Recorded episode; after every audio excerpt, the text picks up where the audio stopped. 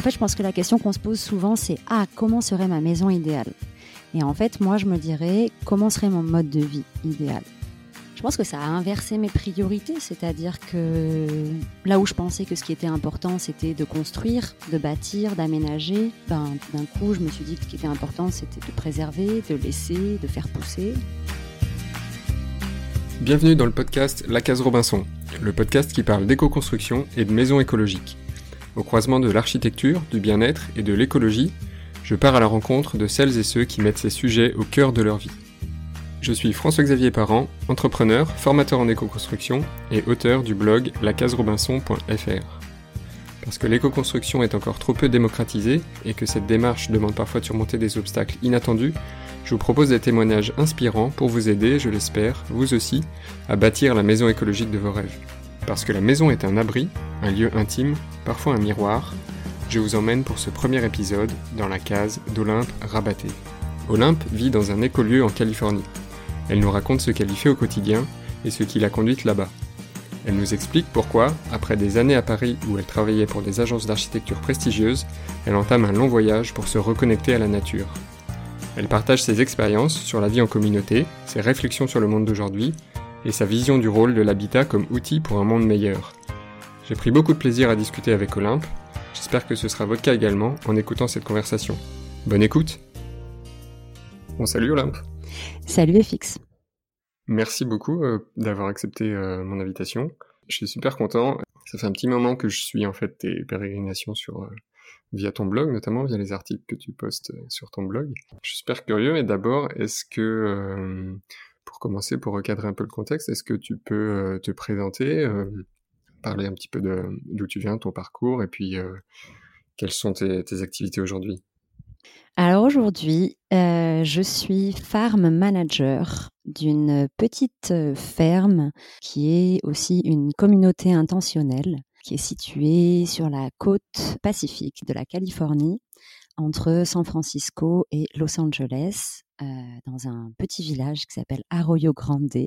Ce que je fais ici euh, est un travail à mi-temps puisque c'est un, contrat. Euh, alors c'est un contrat tacite avec les propriétaires de la, du lieu, de la communauté. C'est ce qu'on appelle un work trade, donc un échange de, de services et de travail. L'idée, c'est que moi et mon, et mon compagnon, on s'occupe des animaux qui sont ici, c'est-à-dire des poules et des chèvres. On a trois chèvres et 25 poules. Et on s'occupe du jardin, du potager, des arbres fruitiers et de manière générale de l'aménagement et de l'entretien de toute la propriété en termes de paysage. D'accord, donc c'est une reconnexion volontaire à, la nature. Est-ce qu'il y a une approche aussi euh, au niveau de, des bâtiments, au niveau de l'éco-construction? Oui, donc l'endroit où, où je suis en ce moment, qui s'appelle euh, The Lavra, L-A-V-R-A, c'est une collection de petits habitats. Euh, on peut appeler ça des tiny homes ou différentes choses. En tout cas, oui, il y a, plusieurs petites maisons sur le terrain, des maisons qui sont construites en cob, donc c'est de la terre crue, un mélange de, de paille, de sable et de terre. D'autres maisons sont construites juste en, en bois. On a du solaire partout sur le toit. Pour l'eau, on a un puits qui pour le moment est plutôt bien fourni, mais on est en Californie et l'eau, euh, les réserves d'eau de manière générale sont sont rares. C'est d'ailleurs des choses auxquelles on réfléchit beaucoup dans l'amélioration du paysage existant qu'on a ici. Comment réaliser différentes topographies qui permettraient justement de capturer plus d'eau, d'en infiltrer plus, d'en récupérer, etc. D'accord. Et j'avais une question sur, euh, bah, sur la communauté. euh, c'est, quoi comme type de, de structure? Est-ce que c'est euh, une structure privée euh, qui a été lancée comme ça par le propriétaire et puis qui cherche à, bah, rassembler des, bah, des personnes désireuses de- d'expérimenter des choses et puis peut-être de promouvoir ça vers l'extérieur Euh, Ça ressemble à, quoi comme type de, gouvernance? Alors ici, c'est c'était une propriété euh, privée qui a été achetée par Steve et Caillou, donc les deux propriétaires qui sont un couple d'une, on dire quarantaine d'années. Lui, il enseigne à Cal Poly, qui est la grosse école d'ingénieurs du coin, et elle, elle est historienne. Donc, ils ont tous les deux un métier et un salaire. Donc, Steve et Caillou ont acheté ce terrain il y a sept ans en 2012 pour créer une communauté. Alors aux États-Unis, on parle beaucoup de communauté intentionnelle. Ça veut dire en effet de différentes manières où une personne achète un terrain et ensuite partage des loyers ou des échanges de services avec les, autres personnes qui veulent habiter, ou des gens qui se groupent et achètent ensemble un terrain et ensuite le managent ensemble. Mais ici, c'est un modèle où c'est une personne qui a acheté le terrain et qui euh, loue euh, les maisons et les structures à différentes personnes. Moi, ce que je trouve assez euh, génial, c'est que des gens qui ont quand même un mode de vie, on va dire, assez classique, puisqu'ils ont un métier à temps plein, euh, ils partent en général le matin, ils rentrent le soir, euh, mais ils ont quand même souhaité avoir un mode de vie qui était euh, ancré dans un, bah, dans un environnement plus rural, plus naturel, et être entouré d'animaux, de plantes et, de, et en général promouvoir un mode de vie qui soit plus, plus durable.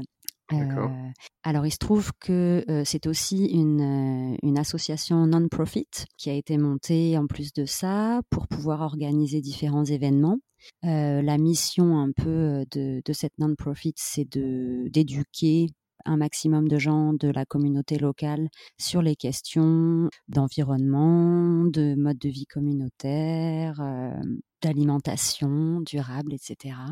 Comment c'est perçu à l'extérieur, euh, aux États-Unis en général, mais peut-être aussi plus à, l'échelle locale euh, C'est, ça reste une expérimentation assez isolée ou c'est quelque chose qui se développe beaucoup euh, en Californie avec une, bonne réception du public alors, c'est difficile pour moi de répondre à ça parce que j'ai l'impression que dès qu'on s'intéresse à un sujet, on devient un peu biaisé et on a l'impression que tout le monde s'intéresse à ça et veut faire ça. Donc moi aujourd'hui, j'ai l'impression que tout le monde euh, s'intéresse à la vie en communauté et souhaite vivre en communauté. Euh, je pense que si on prenait des chiffres, euh, j'aurais tort encore aujourd'hui. Mais en tout cas, la façon dont ce lieu est perçu à l'échelle locale est très positive. En fait, tous les quasiment deux ou trois fois par mois, on accueille, enfin, Steve et, la Lavra envoient des invitations euh, à une liste assez large maintenant quand même de, gens qui forment la communauté, on va dire, élargie de ce lieu et euh, on les invite à des projections de films, à des conférences, à des lectures, à des soirées euh, pizza maison, puisqu'on a un four à pizza qu'ils ont fabriqué l'année dernière durant un des workshops. Il y a aussi toutes sortes de workshops qu'on organise pour avoir un peu justement les mains dans l'action et le faire. D'accord, donc c'est un peu ce qu'on voit en France qui s'appellerait les, les écolieux ou les écocentres. Ouais, tout à fait. Moi, ce que je trouve d'autant plus intéressant dans cette communauté élargie, c'est que, en tout cas ici, elle touche des gens de tous les âges. Et ben, il y a par exemple beaucoup de retraités ou de gens qui travaillent plus dans le coin, mais qui sont évidemment pour autant toujours intéressés à apprendre, à faire, à partager. Et voilà, et c'est des gens qui nourrissent de manière vraiment, vraiment bénéfique ce lieu. C'est vraiment un, outil de dynamisation ultra local en fait, parce mmh. que nous on a, en fait c'est vraiment nos voisins. Voilà, on, a des voisins qui vivent sur le terrain et qui sont membres de la communauté, mais on a des voisins tout autour à, plusieurs dizaines de kilomètres qui se considèrent vraiment membres de ce lieu aussi, quoi. D'accord. Toi, tu, euh, tu travailles là-bas, tu es logé là-bas, tu es, rémunéré euh, pour euh, ton activité de manager? Comment ça se passe?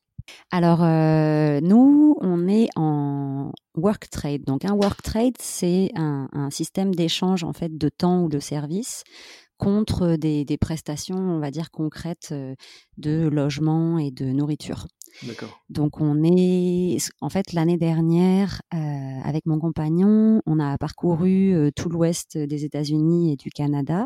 Voilà, parce que c'est en fait c'est de là quand même qui est venue euh, la découverte d'ici. On n'aurait pas trouvé ici sans, sans ce voyage l'année dernière, mais on y reviendra. donc en fait, on faisait du roofing. c'est du volontariat dans les fermes organiques et notre idée, ça a été de trouver un endroit où on pourrait faire justement du woofing, mais pendant une année entière, plutôt que de bouger toutes les deux trois semaines d'une ferme à une autre. on voulait trouver à la fois un endroit qui soit une communauté, puisqu'on on sait aujourd'hui que c'est le mode de vie qui nous convient, qui soit aussi une petite ferme, parce qu'on savait qu'on voulait des animaux, un potager, un verger à minima.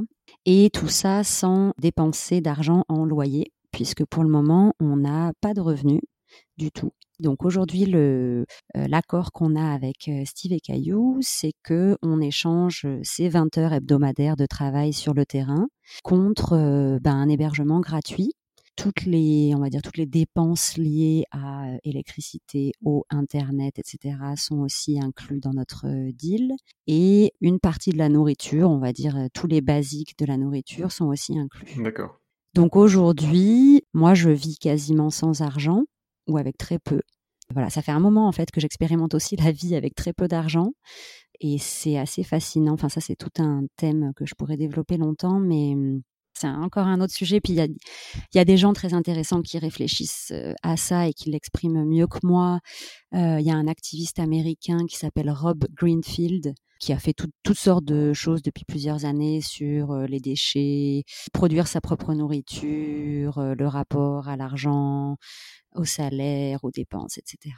Ouais, ouais, je le mettrai en référence dans les notes de l'épisode. J'imagine que c'est une façon aussi de vivre qu'il faut complètement réapprendre parce que dans un premier temps, je suppose qu'il y a un peu de stress qui qui vient euh, du fait de, se dire qu'on n'a pas de ressources et comment on se demande comment on va faire pour le pour le lendemain. Mais euh, en même temps, je, suppose que ce que tu trouves comme intérêt là-dedans, c'est aussi certainement une, une, forme de liberté sur euh, sur tes choix, sur euh, ce que tu as vraiment envie de faire euh, par la suite. Quoi. Oui, non, mais la, la, liberté, elle est immense. C'est-à-dire que j'aurais jamais cru en fait qu'on pouvait être aussi libre. Euh, alors après, c'est c'est toujours subjectif et voilà. Mais moi, aujourd'hui, oui, je me sens plus libre que je ne l'ai jamais été. Euh, alors c'est possible parce que euh, j'ai pas encore d'enfants. Euh, c'est vrai que j'ai personne à charge, c'est-à-dire que j'ai pas de parents vieillissants, j'ai pas d'enfants en bas âge. Pour le moment, j'ai personne dont m'occuper, qui dépend de moi. Donc ça, c'est vrai que ça, ça permet l'expérimentation que je fais aujourd'hui. Quand j'ai tout quitté de ma vie parisienne, j'avais, j'ai fait ça un peu sur un coup de tête, mais aussi quand même beaucoup avec anticipation et préméditation. Et j'avais mis des sous de côté depuis un moment. Euh, je savais pas pourquoi, mais je savais que c'était bien d'en avoir un peu. Et aujourd'hui, je continue trois ans après à vivre encore sur mes sous de côté. C'était pas des, milliards, hein. donc donc c'est possible. Voilà. Après, comme tu dis, c'est vrai que ça en fait, je pense que vivre avec beaucoup moins, ça met dans une, euh, dans une toute autre disposition vis-à-vis de soi et vis-à-vis des autres. Et il se trouve que l'abondance, alors c'est un peu un mot euh, en ce moment qu'on voit beaucoup, euh, c'est comme bienveillance, enfin bon, il y a, des, des, mots à la mode, mais l'abondance est là et c'est assez incroyable. C'est-à-dire que oui, on va de moins en moins au supermarché pour acheter à manger. D'une parce qu'on voulait, on voulait y aller de moins en moins, c'était le but. Euh, de deux parce qu'en plus on n'a pas vraiment d'argent à dépenser là-bas. Mais euh, mais en fait les choses sont autour de nous et si c'est pas nous qui les faisons pousser, c'est nos voisins. Évidemment, bah il y a beaucoup de trocs, beaucoup d'échanges, beaucoup beaucoup de cadeaux, énormément de cadeaux de gens qui viennent, à tenez des oranges, à tenez euh, des citrons, à tenez ci, tenez ça. Et nous, on donne aussi beaucoup. Et voilà. Et en fait, après, ça forme un cercle assez euh, incroyable de, de dons et de retours de dons comme dans les sociétés primitives, vraiment. Ouais, ouais, mais c'est, super intéressant. Je pense qu'on va, on va y revenir forcément de plus en plus avec euh, ce qui nous attend. Et justement, euh, je, pense à ça. Est-ce que euh, ces expérimentations, elles sont aussi là pour, pour te préparer un futur qu'on nous promet pas très brillant dans les années à venir ou les décennies à venir En tout cas, en France, en 2019, on a, on a beaucoup parlé d'effondrement, de collapsologie. C'est des termes qui sont devenus grand public. Est-ce que ça fait partie de cette démarche-là, d'essayer de, réapprendre un peu les choses simples pour pouvoir euh, faire face à ce futur euh, qui, peut-être fait peur et qui, qui en tout cas ne semble pas pouvoir nous apporter des, garanties? Quelle est ta position par rapport à ça? Oui, ben, pas du tout. Moi, je suis euh, extrêmement positive et optimiste vis-à-vis -vis du futur, mais ça, je l'ai toujours été. Et je pense pas que ça va changer.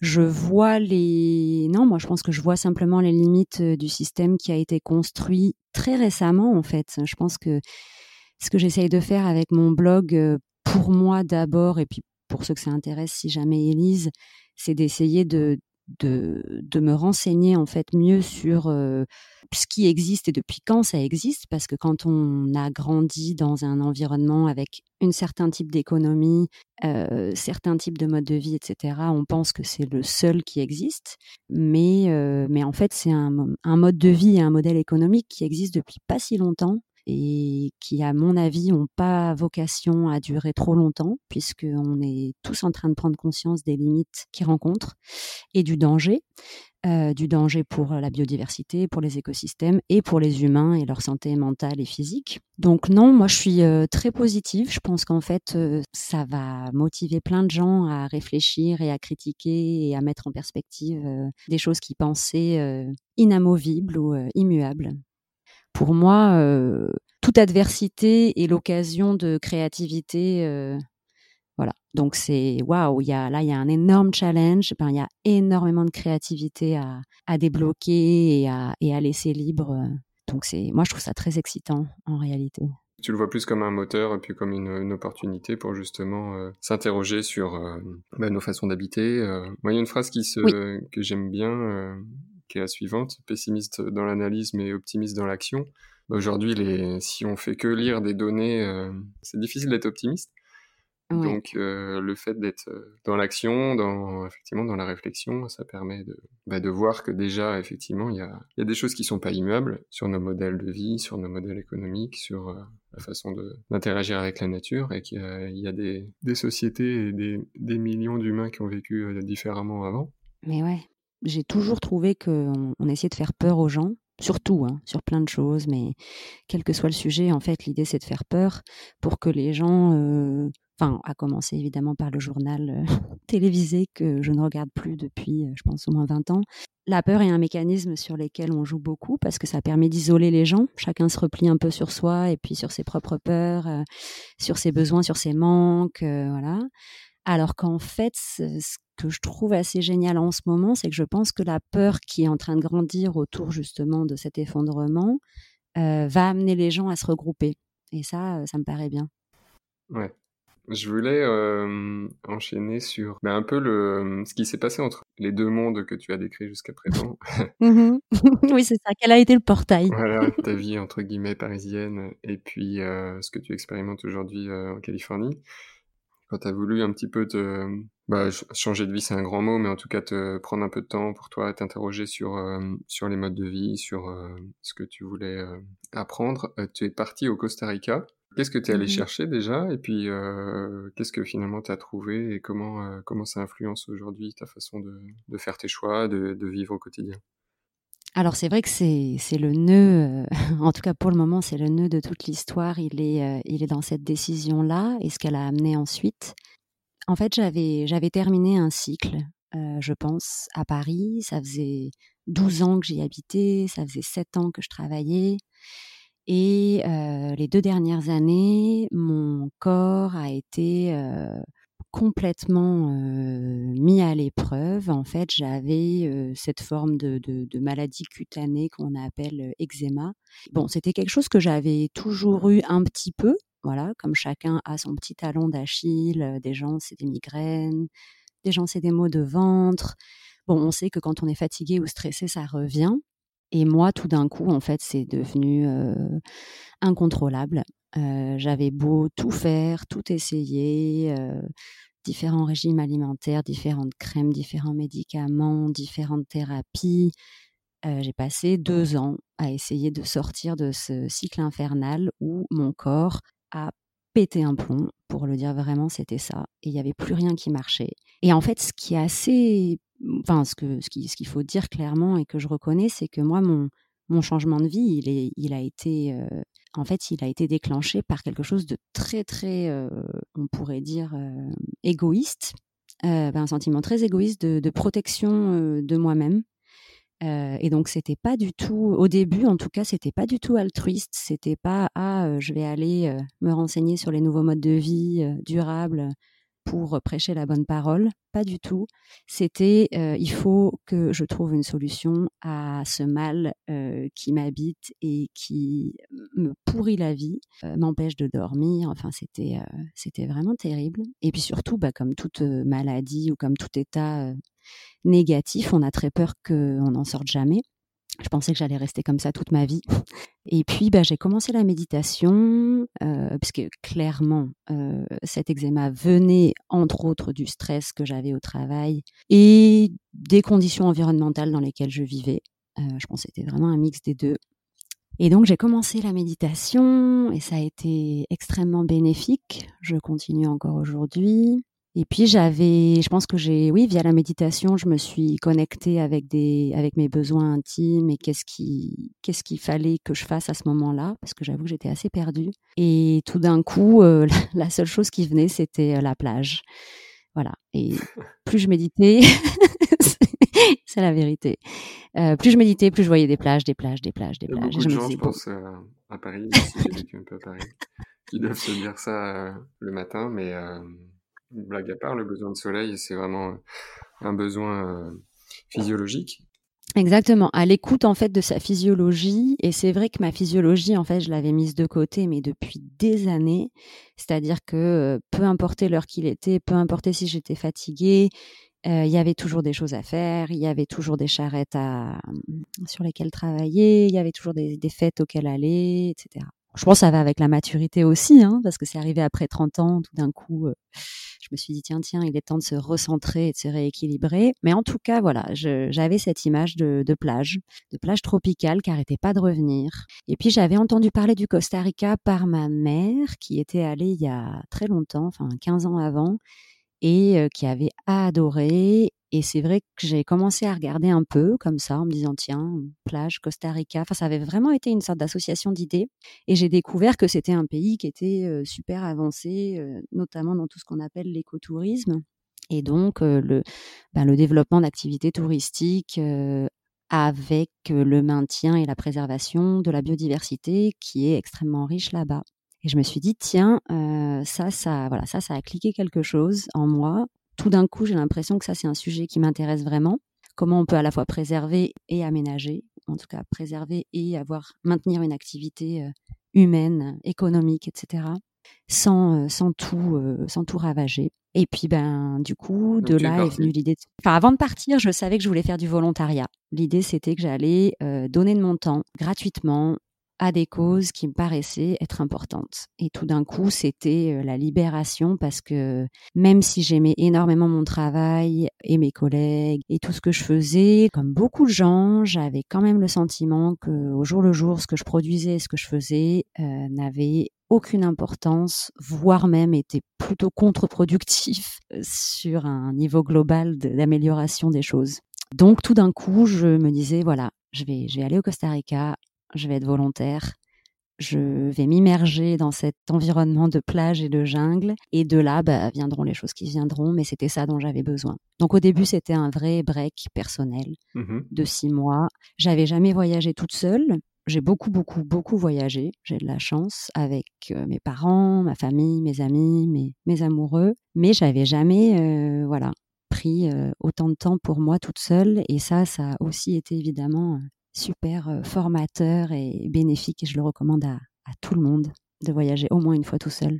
Tu disais que c'était un peu, un peu égoïste de vouloir euh, partir comme ça, mm. mais tu as quand même eu l'envie dès le début de, de t'engager euh, dans, dans, le volontariat là-bas. Comment ça s'est concrétisé une fois sur place? Qu'est-ce que tu qu'est-ce que tu as fait comme, comme action? Bah écoute, moi j'avais jamais fait de volontariat du tout avant, ce que je trouve assez étonnant en fait dans un parcours de quelqu'un qui a Ouais, je sais pas.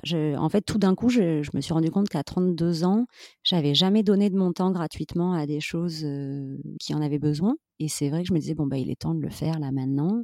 J'avais regardé un peu à droite à gauche sur Internet, mais j'avais aucune piste précise avant mon départ. Et puis, je savais qu'en fait, je voulais partir avec pas de plan, avec rien. Et voilà, j'avais booké mes deux, trois premières nuits dans la capitale, dans un petit, dans une auberge, et c'était tout. C'était tout ce que je savais. Après, j'avais, j'avais rien d'aligné. Une fois que je suis arrivée là-bas, j'ai rencontré beaucoup de gens, parce que le fait d'être seul, euh, forcément, ben, ça fait rencontrer beaucoup, beaucoup plus de personnes que quand on voyage en groupe ou en, couple. J'ai commencé à regarder, à envoyer des mails, euh, à lancer des, petites bouteilles comme ça. Et puis euh, très vite, j'ai eu un retour. J'avais trouvé via le site du Woofing, donc toujours le volontariat dans les fermes organiques, j'avais commencé par ce site-là et j'avais trouvé un conservatoire de papillons près du volcan Arénal. Et puis il se trouvait que ben ils avaient une des volontaires qui les avait plantés au dernier moment et le, le directeur était à la recherche de quelqu'un pour tout de suite. Et donc j'ai dit ok j'arrive, je suis là dans deux jours. Et voilà, et c'est comme ça qu'a commencé les différentes expériences. Je suis restée là-bas un mois et demi. Après, je suis allée dans un camp de protection des tortues marines qui était l'animal qui m'avait attiré en premier lieu au Costa Rica, parce que c'est très connu que les tortues viennent nicher sur les, sur les deux côtes du Costa Rica. Par contre, c'est pas évident de trouver un, lieu où, faire du volontariat avec les tortues qui soit pas trop cher, parce que là, ça devient un, un concept que j'ai découvert qui est qu'il y a des gens qui payent 2000 dollars par semaine pour aller faire du volontariat. Donc là, c'est du volontariat et aussi du. Enfin, c'est faire un don, en fait, d'une certaine manière, d'argent et de temps en même temps à une association. Donc c'est très bien qu'il y ait des gens qui le fassent et je trouve ça complètement admirable. Par contre, moi, j'avais pas du tout le budget pour faire ça. Donc, euh, je cherchais, je cherchais et j'ai été contactée par une fille euh, et qui a vu que j'étais au Costa Rica et qui, m'a mise en, relation avec le directeur de cette, euh, de cette non-profit qui s'appelle euh, The Leatherback Trust, qui est une non-profit américaine et qui a deux camps où ils accueillent des volontaires au Costa Rica. Et c'est comme ça que j'ai pu aller faire cette expérience. Et puis ensuite, j'ai continué à en fait, je rencontrais beaucoup de gens et puis j'arrêtais pas de dire que moi, ce qui m'intéressait, c'était la préservation des écosystèmes, euh, que je voulais, euh, voilà, travailler là-dedans. Et puis, je me suis retrouvée dans une petite ferme au fin fond de la jungle, sur la côte Caraïbe, avec un avec un ancien bordelais d'ailleurs, reconverti en chaman et fermier, euh, avec qui j'ai passé des super moments, qui m'a énormément appris. Euh, ensuite, j'ai rencontré une autre personne, euh, une ancienne New-Yorkaise qui venait de monter une communauté dans la péninsule d'Ossa, sur la côte pacifique, et voilà, qui avait beaucoup de réflexions sur euh, que faire d'une société post-capitaliste et comment échanger du savoir et des talents. Donc en fait, voilà, il y a eu tout un, on va dire, toute une gamme d'expériences et de nouveaux savoirs qui se sont ouverts mais surtout, en fait, évidemment, le, principal, c'est que dès que j'ai été là-bas, l'énergie et le mode de vie sont complètement différents. Ça, on s'en doute assez bien, surtout en contraste avec Paris. j'ai été tout de suite ouais, happée par cette tranquillité, en fait, que tout le monde avait. Et cette tranquillité, ça s'appelle Pura Vida, donc tout le monde prône la pura vida. L'idée, c'est que tout va bien, en fait. Il n'y a pas besoin de s'énerver, il n'y a pas besoin de, il a pas besoin de rusher, il n'y a pas besoin de pousser. Tout va finir par bien arriver. Et surtout, il faut profiter. Mais est-ce que ces concepts-là, tu arrives à les faire perdurer euh, bah, dans un autre contexte qui est celui de, la Californie? Ou euh, la question, c'est plutôt de se dire, euh, à une échelle plus individuelle, on peut quand même s'inspirer de ça et puis euh, quel serait le message à, faire passer euh, voilà ton rapport à la nature qui a du coup été un peu bouleversé et comment comment on peut s'en inspirer à une échelle plus locale ou dans un environnement complètement différent euh, c'est pas hyper évident cette question. Il y a plusieurs choses qui me viennent. la première, évidemment, c'est que oui, le contact, on va dire intime, quotidien, répété avec un, un environnement qui est majoritairement des plantes plutôt que des humains et des bâtiments, bah, ça m'a guéri, premièrement. Euh, ça m'a apaisé énormément, mais bon, ça c'est pas nouveau parce que toutes les études euh, le disent. euh, Qu'aller dans la forêt, etc., à l'extérieur, euh, fait du bien. Mais ça m'a surtout, en fait, je pense que ça a inversé mes priorités, c'est-à-dire que là où je pensais que ce qui était important, c'était de construire, de bâtir, d'aménager, ben tout d'un coup, je me suis dit que ce qui était important, c'était de préserver, de laisser, de faire pousser. Une autre chose qui m'a vraiment, que j'ai vraiment apprise là-bas et que je continue à garder avec moi, c'est cette idée de pas, euh, de pas forcer trop les choses. Je pense que j'étais quelqu'un qui était, enfin, je suis toujours quelqu'un de très, euh, très volontaire, très déterminé Et quand j'ai des idées, en général, je, vais au bout, mais j'avais une tendance à, pousser un peu trop sur moi, sur les autres, à passer en force un peu. Et je pense que ça, c'est quelque chose que je fais de moins en moins, que j'essaye de faire de moins en moins, parce que justement, euh, j'ai appris au Costa Rica et ailleurs qu'on pouvait, voilà, que les, que les choses allaient se passer de toute façon, qu'il n'y avait pas besoin de, de forcer trop. Ça, c'est quelque chose qui m'est hyper bénéfique aujourd'hui. Oui, avant, tu étais plutôt dans le faire et maintenant, tu es dans le laisser faire. ou en tout cas dans l'accompagnement de, de l'environnement qui t'entoure. C'est ça. On va avancer au, au thème d'après. Tu es parti en voyage bah, pour tester d'autres choses aussi, pour tester euh, le woofing notamment dont tu nous parlais tout à l'heure Alors, ce qui s'est passé, c'est qu'évidemment, après six mois de cette vie euh, de volontaire, de communauté, puisque dans tous les endroits où j'ai fait du volontariat, ben, il y avait un groupe de gens qui pouvaient être petits ou grands, mais qui se considéraient comme une communauté toujours.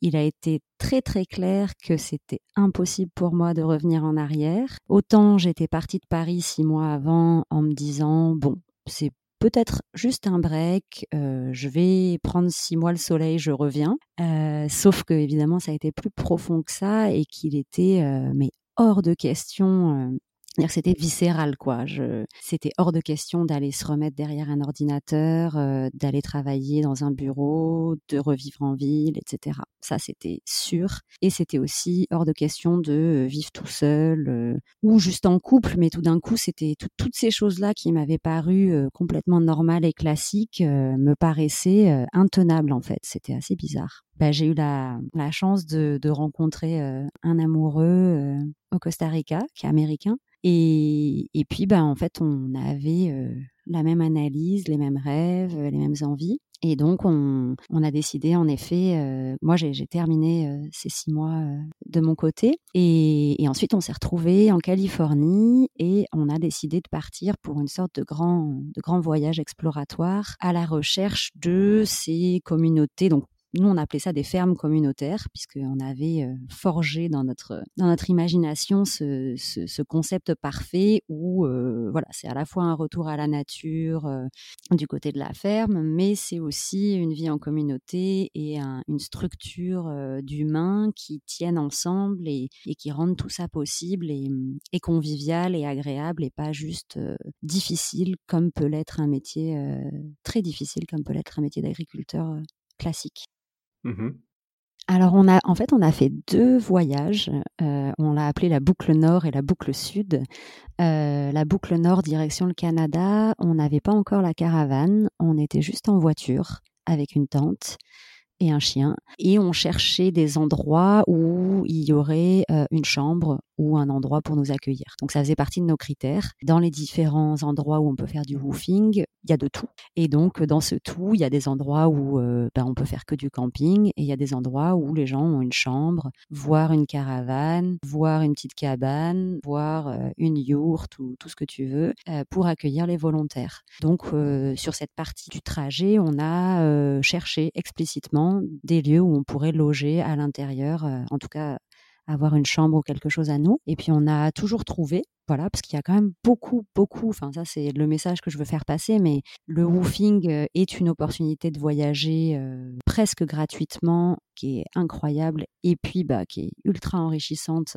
Aujourd'hui j'ai presque du mal à imaginer que j'irais voyager quelque part sans, sans essayer en fait de devenir acteur un petit peu de quelque chose, ou au moins aller donner un coup de main à droite à gauche, parce que ouais, je pense c'est rentrer vraiment dans, dans ma manière de voyager maintenant. C'est une super façon aussi pour vraiment rentrer en contact avec euh, bah, les, habitants du pays en question.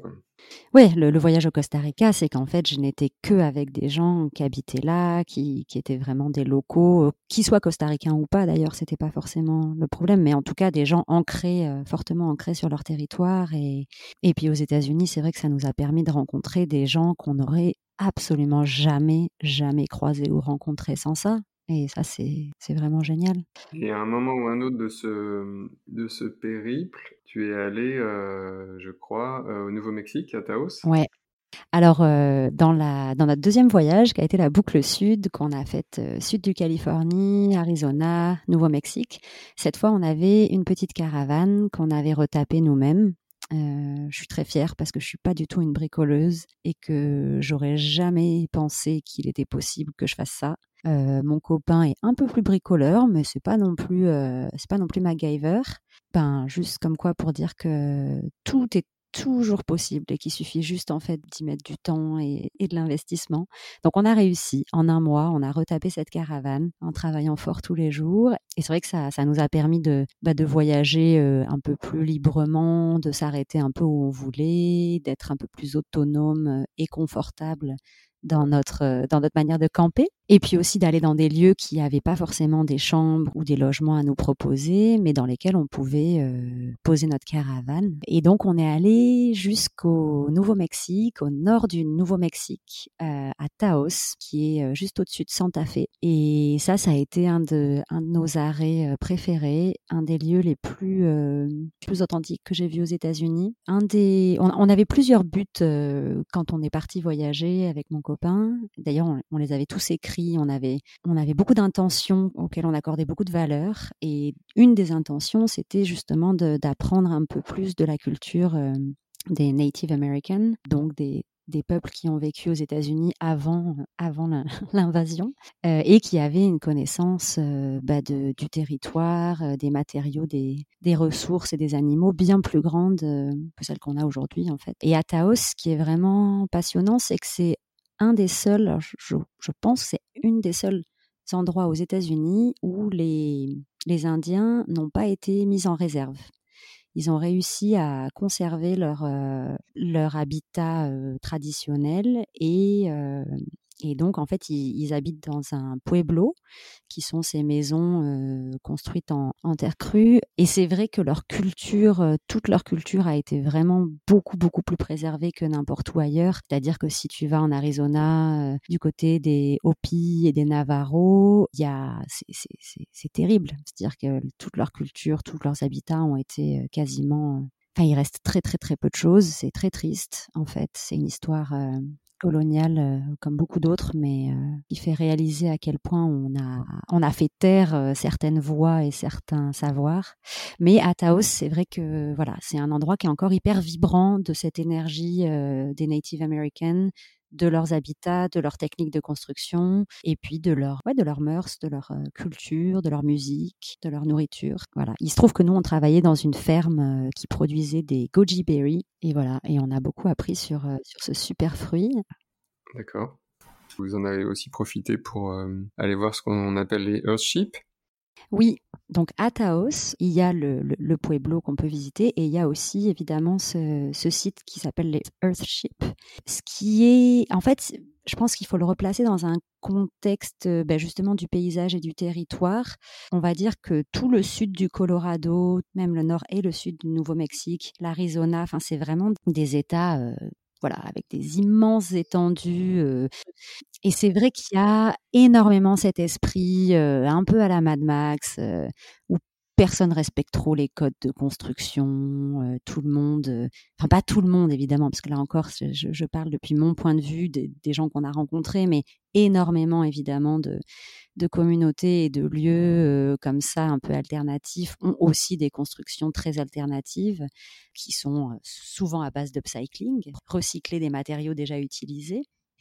Et c'est vrai que ça fait souffler un grand vent de liberté et de créativité, mais ça peut aussi être regardé par pas mal de gens, notamment des architectes, comme des, choses absolument horribles, laides et, complètement ratées.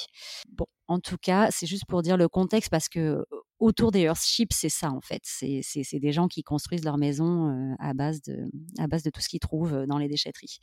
Mais ce qui est intéressant avec, avec ces Earthships, c'est qu'en effet, ça a été inventé par, par cet architecte qui Là aussi, il faut le remettre dans son contexte. Euh, fin des années 60, euh, gros, gros usage des drogues psychédéliques partout. Il est parti euh, tout seul dans une grotte. il a pris des champis et il a passé plusieurs jours à triper. Et tout d'un coup, il a eu une sorte d'épiphanie personnelle où il a réalisé qu'il fallait se servir de ces déchets comme matériaux de construction. Et donc, il a, il a acheté ce terrain, euh, je pense, une bouchée de pain à l'époque, parce qu'on est vraiment au fond du fond du rien. Et puis, il a commencé à expérimenter avec essentiellement des pneus de voiture, des canettes, en aluminium et beaucoup, beaucoup de bouteilles de verre. Alors l'architecture qui en résulte, moi je la trouve très réussie. c'est un peu, c'est un peu comme si Gaudi était allé à Burning Man. Voilà pour pour l'esthétique, moi je trouve. Très belle image, c'est vrai, exactement. Je mettrai un lien dans le dans les notes là pour que personnes qui écoutent puissent euh, être dirigées vers des images euh, et des articles sur le sujet des Earthships parce que ça vaut quand même le, détour. Et notamment, il y en a quelques-unes de ces maisons euh, qui ont été construites en France et en Europe. Mm. Donc on peut en voir sans forcément aller dans le désert du Nouveau-Mexique. Mais c'est vrai que c'est une architecture particulière qui est, qui est hyper intéressante. Ben, c'est, disons que c'est une, à la fois les concepts de l'architecture bioclimatique euh, classique avec euh, on enterre, euh, on enterre la partie nord, comme ça on préserve un maximum de chaleur, on expose la partie sud au plus de soleil possible avec des immenses baies vitrées qui forment en général le couloir. En fait, c'est, toujours plus ou moins des maisons assez linéaires avec donc cette partie nord enterrée où sont souvent les chambres et les, espaces, on va dire, de nuit.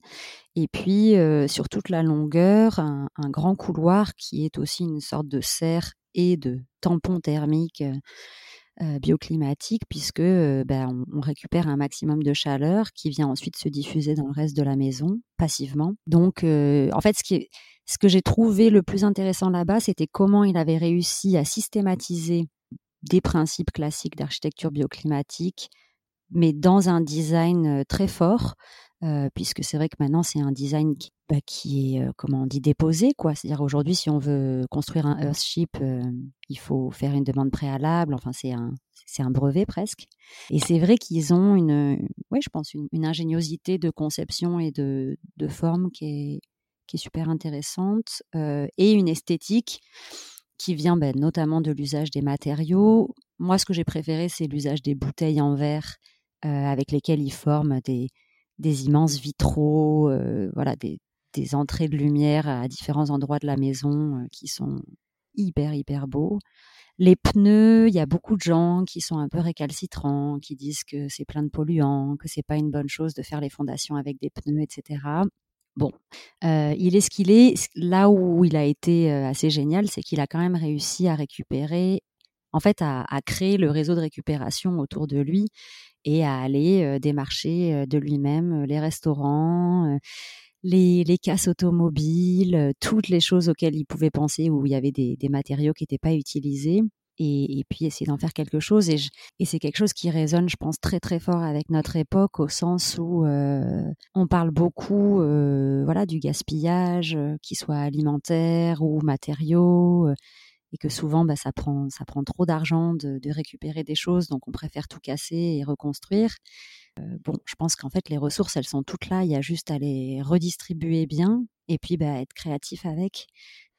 Ouais, c'est ça, c'est une démonstration un peu de, de débrouillardise euh, contextuelle où euh, il, a, il a identifié les ressources qu'il y avait localement, euh, avec quelques principes scientifiques, on va dire, en tout cas d'architecture bioclimatique. Mmh.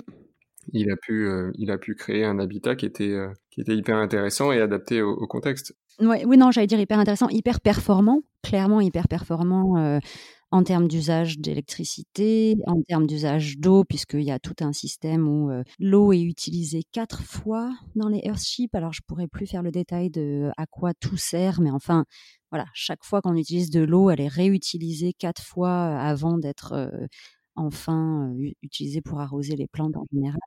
Oui, d'accord. En termes d'architecture, c'est magnifique. Euh, moi, c'est vrai qu'on a, on a fait la visite guidée où tu visites à peu près quatre ou cinq maisons différentes de différentes tailles. Alors, tu retrouves toujours les principes qu'on a évoqués, mais évidemment avec des agencements, des, voilà, des espaces différents si vous êtes de passage dans le coin, je pense que ça vaut vraiment le coup de, le visiter. Là où il y a encore des choses à améliorer, c'est pas forcément sur le côté de l'architecture, parce que je pense qu'il a plutôt perfectionné le modèle, mais il n'a pas travaillé du tout justement sur l'aspect euh, communautaire, puisque je ne sais pas si les architectes sont les meilleures personnes pour réfléchir à ça. le message est passé le message est passé, désolé. Euh, en tout cas, là-bas, c'était pas le cas. Et c'est une collection, en fait, sur ce grand terrain, maintenant, c'est une collection de euh, presque de maisons un peu témoins. Alors, il y a des, vraies personnes qui habitent dans ces maisons.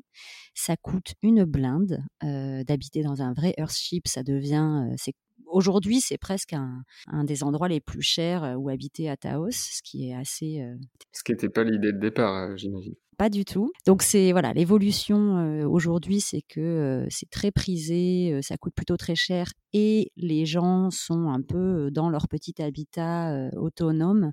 Et c'est vrai que ça, je pense, c'est un des mmh, ah bah, un des trucs à dire sur ce podcast, je pense, qui est intéressant, c'est que viser l'autonomie pour sa maison, ça ne veut pas dire pour moi viser l'autarcie vis-à-vis des autres. Et c'est vrai que c'est le seul bémol que j'ai trouvé dans cette visite, c'est que voilà, les maisons sont très bien conçues, mais il n'y a aucun espace autour pour accompagner une vie de communauté. En fait, ils n'ont jamais construit de maison commune de lieu central où pourraient se retrouver les habitants parce que ben, le produit architectural a tellement bien marché qu'ensuite ils se sont mis à le développer, à l'exporter, à le breveter, et puis à développer toute une académie sur place, puisqu'on peut, en payant une certaine somme, venir se former pour apprendre à, construire un Earthship et, et être, comment on dit, accrédité pour le faire. Euh, donc ils ont ils ont développé beaucoup de choses, mais mais la vie en communauté et le sentiment de voilà de partager autre chose que juste une maison similaire, euh, il n'existe pas. Et je ne sais pas s'il existera jamais là-bas. Alors justement, ça, ça, fait une super transition. Donc le podcast, il s'appelle La Case Robinson. Euh, la case d'Olympe Rabaté, qu'est-ce que ce serait Ça ressemblerait à quoi? La maison un peu idéale selon toi? Alors, je pense qu'il y a, on a forcément tous euh, en nous une part de rêve de cette maison idéale. Euh, elle doit certainement aider à construire son identité euh, et ses limites.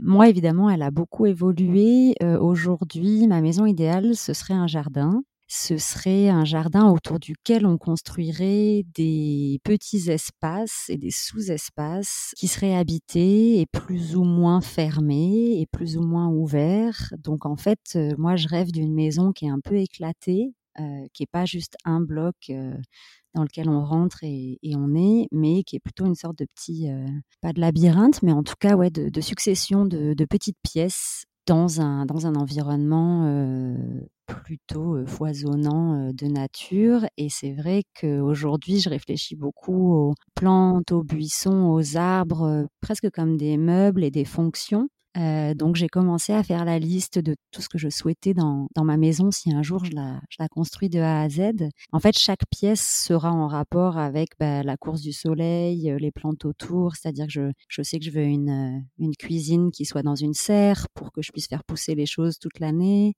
Euh, je sais que j'aime beaucoup faire la vaisselle, mais je trouve que c'est dommage de ne pas avoir de vue sur le coucher de soleil parce que c'est souvent l'heure à laquelle je fais la vaisselle. Donc je sais que mon, évier, un des éviers sera tourné euh, vers l'ouest, ça c'est sûr. Voilà, c'est plutôt où positionner euh, une douche, un évier, un lit, et puis comment construire la structure qui va autour selon le climat. Moi, je, j'espère continuer à vivre au soleil, donc à, à avoir besoin de, moins de murs que, quand on vit euh, dans des climats plus froids. Voilà, ce serait un peu un mix entre euh, la simplicité de l'architecture japonaise et puis la rugosité, les couleurs de l'architecture mexicaine. Euh, le tout dans un grand jardin d'Éden. Excellent. Eh ben, à, ce sujet, j'invite, je mettrai les liens dans, dans les notes. J'invite les auditeurs à aller voir ton site, enfin ton blog, Learning from Landscapes, qui, je trouve, dans le dans l'esthétique, euh, reflète assez bien ce que tu viens de dire sur la luminosité, le soleil, euh, les couleurs vives. Euh, je trouve qu'il est, il est, il est, très beau. Du coup, je vous invite tous à aller voir à quoi ça ressemble. Ça vous donnera un petit peu une, une image de ce que Olympe vient de décrire. Le blog aujourd'hui, il regroupe essentiellement euh, les articles liés justement à mon expérience au Costa Rica, euh, donc euh, la description de lieux que j'ai pu visiter, de projets auxquels j'ai pu participer, et puis des articles, tu vois, plus réflexifs sur ce que tout ça m'a m'a amené à penser. mais j'ai bientôt fini, il serait temps. j'ai plus que deux ou trois articles à terminer sur le Costa Rica et j'ai une nouvelle saison qui arrive très vite et qui sera justement la saison consacrée au, au voyage en caravane et au woofing et aux différentes communautés et fermes qu'on a découvertes aux États-Unis. Et ça, j'ai hâte aussi de partager mes adresses, mes lieux, mes réflexions sur tout ça. Cool, j'ai hâte de lire tout ça. S'il y avait une chose que tu devais partager euh, et que les gens euh, pourraient retenir pour euh, les appliquer dans leur projet, d'avoir une maison plus écologique, plus saine, ou en tout cas de se reconnecter un peu plus avec ces valeurs-là, ce, serait quoi? Je pense que quand on a la chance de pouvoir concevoir sa maison, pour moi, la plus belle des choses, c'est de réussir à vraiment partir de son propre mode de vie sans essayer en fait d'imiter des choses qu'on a déjà vues. Parce que c'est vrai qu'on a souvent tendance à faire du Pinterest et de l'Instagram à gogo et se dire euh, je voudrais une cuisine comme ça, une salle de bain comme ci. Euh. Mais je pense qu'en fait, enfin moi je, je, suis convaincue qu'en effet l'habitat euh, Enfin, on noue une relation très très intime et profonde avec son habitat. Et quand on peut pas le créer soi-même, ben on, on s'y adapte et on l'adapte à nous. Mais euh, ouais, ce serait de partir de leur mode de vie et de leurs envies vraiment précises euh, sur des usages et ensuite de construire autour de ça. Est-ce qu'on aime lire euh, Est-ce qu'on aime voilà la lumière naturelle de tel type de d'heure ou est-ce qu'on est plutôt est-ce que la chambre est super importante? On y passe beaucoup de temps. Enfin voilà je pense qu'il y a, il y a beaucoup de choses à, à, développer en étant très très proche des, des besoins de la famille ou des habitants donc expérimenter d'abord et puis euh, décider, décider ensuite. En fait, je pense que la question qu'on se pose souvent, c'est ah comment serait ma maison idéale? Et en fait, moi, je me dirais comment serait mon mode de vie idéal? Et de ce mode de vie viennent euh, viennent les aménagements spatiaux. Les choses qui se construisent autour, oui, tout à fait. Je pense que si son mode de vie idéal, c'est euh, de passer 4 heures par jour en cuisine, ben, ça a forcément une influence sur comment on va designer la cuisine et où on va la mettre. Qu'est-ce que tu penses du mouvement actuel autour du minimalisme, euh, et notamment du minimalisme appliqué à, l'habitat, comme peut le promouvoir euh, Marie Kondo par exemple? Est-ce que c'est quelque chose que tu expérimentes euh, dans ta vie quotidienne? Et si oui, qu'est-ce que ça t'apporte? Ah mais complètement euh, à 200%. Je pense que ça a été aussi un des grands enseignements, bah, d'abord du voyage au Costa Rica parce que j'avais un sac à dos et c'est tout. Et j'ai vécu six mois avec mon sac à dos et de découvrir que rien ne me manquait. Enfin, je, pense que j'avais bien préparé euh, mes affaires. voilà, j'avais bien fait mon sac. Mais ouais, de, de, de découvrir que tout ce que j'avais était là et, j'avais besoin de rien de plus et j'ai absolument rien acheté. Euh, et puis ça fait un moment que j'achète vraiment très très très très peu de choses. Donc cette légèreté en fait. Euh, ça fait vachement de bien, ouais. De toute façon, ça fait, ça fait un bien fou. Euh. moi, j'ai été élevée par des parents qui déménageaient tous les quatre ans. je voilà, mes dessins d'enfants et mes trucs euh, ça, ça fait longtemps qu'ils ont été brûlés et, jetés à la poubelle euh, entre les multiples déménagements. Donc j'ai pas d'attachement euh, très fort aux, choses et au passé et aux, objets. Donc c'est plus facile. Que, que, si on a été élevé, je pense, dans un attachement très grand à ces choses matérielles. Mais bon, c'est pas pour rien que Marie Kondo a le succès qu'elle a et, et qu'il y a toute cette vague en effet de, minimalisme. Euh, c'est très très très très bénéfique et très libérateur de vivre euh, léger, ça c'est sûr. Deux petites dernières questions. Est-ce qu'il y a un livre qui t'a marqué ou que tu recommandes souvent euh, aux personnes qui t'entourent? Ça peut être sur le sujet de, de l'éco-construction, mais pas forcément. Bon, j'ai pas, euh, comment dire, je, lis beaucoup de choses et il y a évidemment plein de livres que je pourrais recommander sur différents sujets, mais hum, je me souviens avoir été très très très très très marquée enfant par la lecture de Sa Majesté des mouches qui est euh, l'histoire justement d'une bande d'enfants qui euh, se retrouvent euh, sur une île déserte à l'issue d'un crash de leur bateau et qui doivent se débrouiller à, survivre et à fonder une, société, une communauté. voilà, et puis évidemment, ça tourne pas super bien, mais voilà, je me souviens que ça c'était un des livres qui m'a accompagnée pendant longtemps, je pense indirectement, et que j'ai relu il y a pas longtemps parce que justement, ça n'arrêtait pas de revenir dans ma tête et je me disais, il faut quand même que je le relise parce que si ça se trouve, j'ai inventé le souvenir que j'en ai. Euh, ça, c'est un super livre. Après, l'été dernier, j'ai lu euh, un livre passionnant. En fait, j'ai découvert, découvert un auteur qui est un auteur de science-fiction euh, français qui s'appelle Alain Damasio Et j'ai lu un de ses livres qui s'appelle La Horde du Contrevent et c'est assez magistral.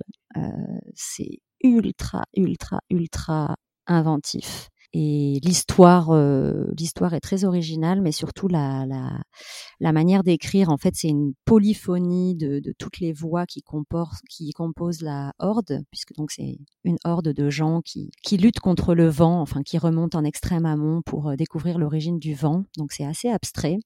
Et puis c'est un peu l'imaginaire guerrier et tout, mais euh, ouais, magnifique. Euh, et puis, bah, plus petit et plus euh, facile, mais assez euh, intrigant aussi. J'avais lu la, la, Conjuration de Philippe Vassé. C'est un auteur français aussi, et c'est l'histoire d'un d'une personne qui décide de créer une secte.